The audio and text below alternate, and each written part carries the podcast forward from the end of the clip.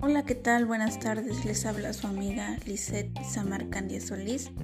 Hoy les voy a hablar sobre lo que vimos en la clase. La materia se llama Modelos Educativos, la cual nos va a hablar sobre cómo la educación ha ido evolucionando y que esta materia será impartida por el profesor Víctor Servando Flores García, la cual va a estar dividida en cinco unidades. El modelo educativo conductista, el modelo educativo humanista, paradigma cognoscitivista de la educación, el constructivismo en la educación y el nuevo paradigma neurolingüístico. ¿Qué quiere decir paradigma? Es un modelo mental que se filtra nuestras percepciones, organiza nuestros saberes en torno a un esquema. Nos dice en definitiva cómo pensar, cómo enseñar, cómo aprender y cómo solucionar un problema. Ahora hablaremos de la unidad 1, el modelo conductista. Paradigmas conductuales. Se entiende al proceso de enseñanza, aprendizaje, como la transmisión de contenidos desde alguien que sabe sobre el tema que se está tratando a una persona que no sabe nada.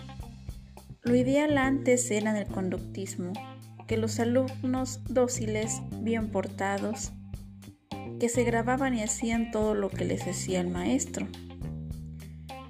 Si tú lograbas el objetivo que te decía el profesor, pasabas. Esa era su forma de evaluar que tenían en el conductismo.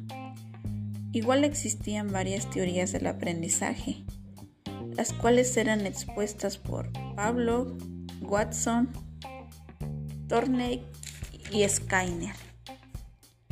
Y nos dice que según el conductismo, el aprendizaje es un cambio estable en la conducta. Ahora vamos a hablar de Pablo, el cual nos dijo que los perros solían salivar al ver al instante que le llevaban la comida. Posteriormente hacían un sonido con una campanita y el perro ya sabía que tenía que ir o que le iban a dar su comida. Nos hablaban de un estímulo y una respuesta. ¿Qué quiere decir estímulo? Que es un suceso que activa una conducta. Nos mencionaba sobre la extinción, la recuperación espontánea, la generalización, la discriminación, el condicionamiento de orden superior. Estos que te acabo de mencionar son los conceptos del condicionamiento clásico.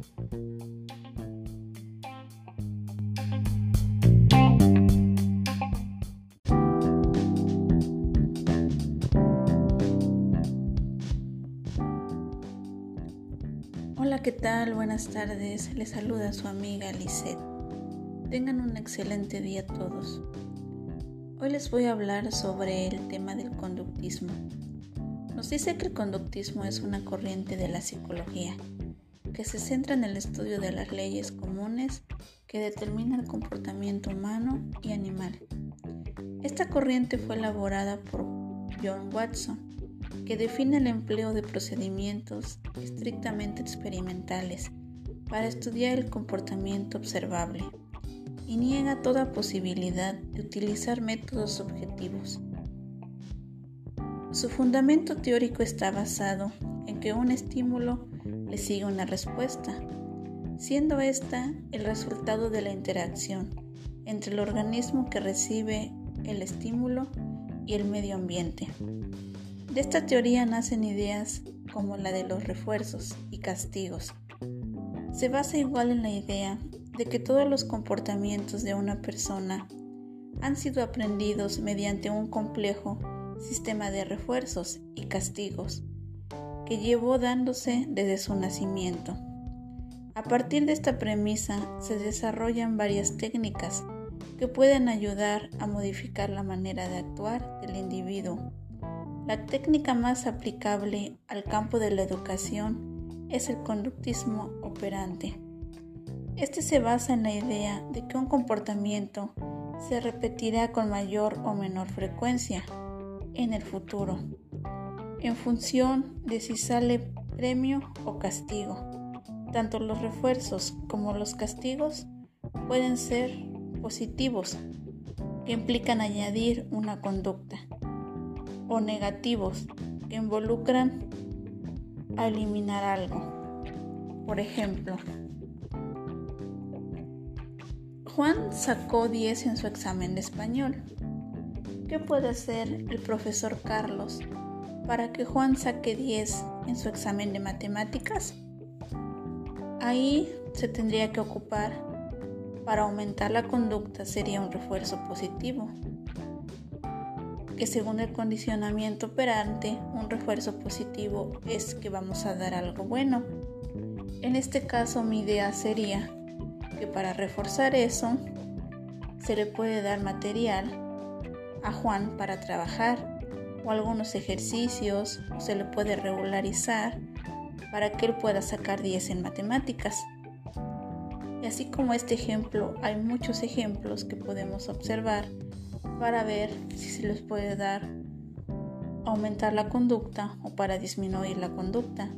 Para disminuir la conducta, un ejemplo podría ser que un niño en el salón dijo una grosería Ahí el profesor que puede hacer puede darle un castigo positivo o un castigo negativo.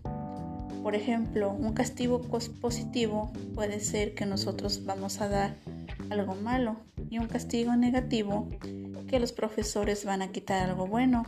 En este caso, podría ser un castigo positivo, que damos algo malo, puede ser que le podamos poner a hacer planas, que lo pongamos a hacer este, tarea de más, que puede ser un castigo positivo o un castigo negativo que le quitamos algo bueno. En este caso puede ser que le quitamos el recreo o le quitamos algún juguete o utensilio que utilice mucho. Y así como este hay varios ejemplos. Bueno mis amigos, de mi parte sería todo hasta el día de hoy. Nos vemos hasta la próxima semana. Adiós.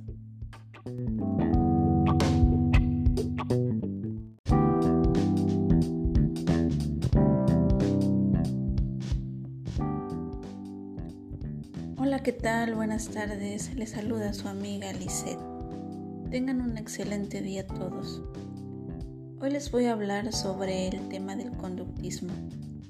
Nos dice que el conductismo es una corriente de la psicología que se centra en el estudio de las leyes comunes que determinan el comportamiento humano y animal. Esta corriente fue elaborada por John Watson, que define el empleo de procedimientos estrictamente experimentales para estudiar el comportamiento observable y niega toda posibilidad de utilizar métodos objetivos. Su fundamento teórico está basado en que un estímulo le sigue una respuesta, siendo esta el resultado de la interacción entre el organismo que recibe el estímulo y el medio ambiente. De esta teoría nacen ideas como la de los refuerzos y castigos.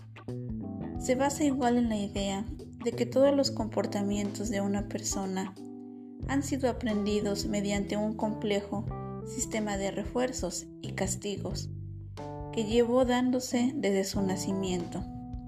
A partir de esta premisa se desarrollan varias técnicas que pueden ayudar a modificar la manera de actuar del individuo. La técnica más aplicable al campo de la educación es el conductismo operante. Este se basa en la idea de que un comportamiento se repetirá con mayor o menor frecuencia en el futuro en función de si sale premio o castigo. Tanto los refuerzos como los castigos pueden ser positivos, que implican añadir una conducta, o negativos, que involucran a eliminar algo. Por ejemplo, Juan sacó 10 en su examen de español. ¿Qué puede hacer el profesor Carlos para que Juan saque 10 en su examen de matemáticas.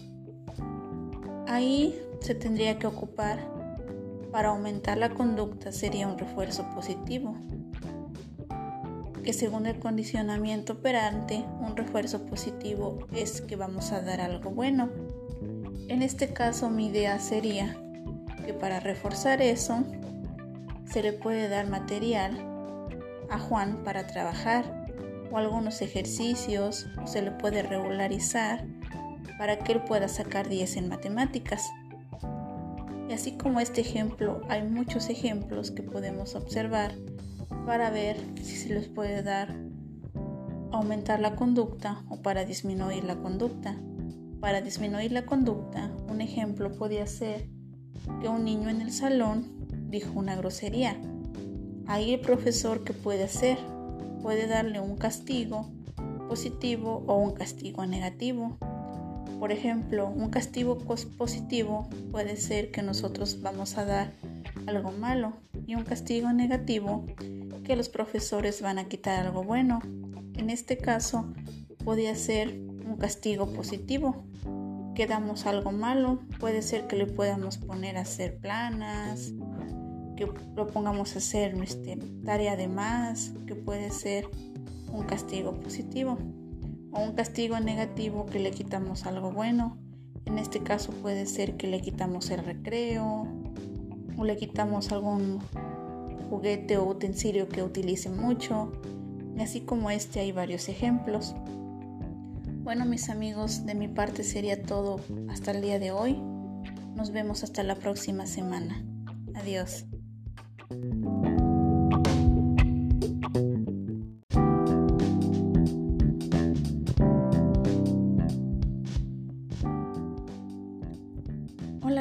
Buenas tardes. Les saluda su amiga Lisette.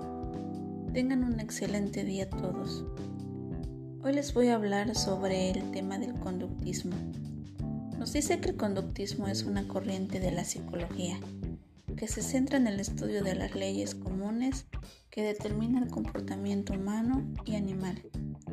Esta corriente fue elaborada por John Watson, que define el empleo de procedimientos estrictamente experimentales para estudiar el comportamiento observable y niega toda posibilidad de utilizar métodos objetivos. Su fundamento teórico está basado en que un estímulo le sigue una respuesta, siendo esta el resultado de la interacción entre el organismo que recibe el estímulo y el medio ambiente. De esta teoría nacen ideas como la de los refuerzos y castigos. Se basa igual en la idea de que todos los comportamientos de una persona han sido aprendidos mediante un complejo sistema de refuerzos y castigos que llevó dándose desde su nacimiento. A partir de esta premisa se desarrollan varias técnicas que pueden ayudar a modificar la manera de actuar del individuo. La técnica más aplicable al campo de la educación es el conductismo operante. Este se basa en la idea de que un comportamiento se repetirá con mayor o menor frecuencia en el futuro en función de si sale premio o castigo. Tanto los refuerzos como los castigos pueden ser positivos, que implican añadir una conducta, o negativos, que involucran a eliminar algo. Por ejemplo, Juan sacó 10 en su examen de español. ¿Qué puede hacer el profesor Carlos para que Juan saque 10 en su examen de matemáticas? Ahí se tendría que ocupar para aumentar la conducta sería un refuerzo positivo, que según el condicionamiento operante, un refuerzo positivo es que vamos a dar algo bueno. En este caso mi idea sería que para reforzar eso se le puede dar material a Juan para trabajar o algunos ejercicios o se le puede regularizar para que él pueda sacar 10 en matemáticas.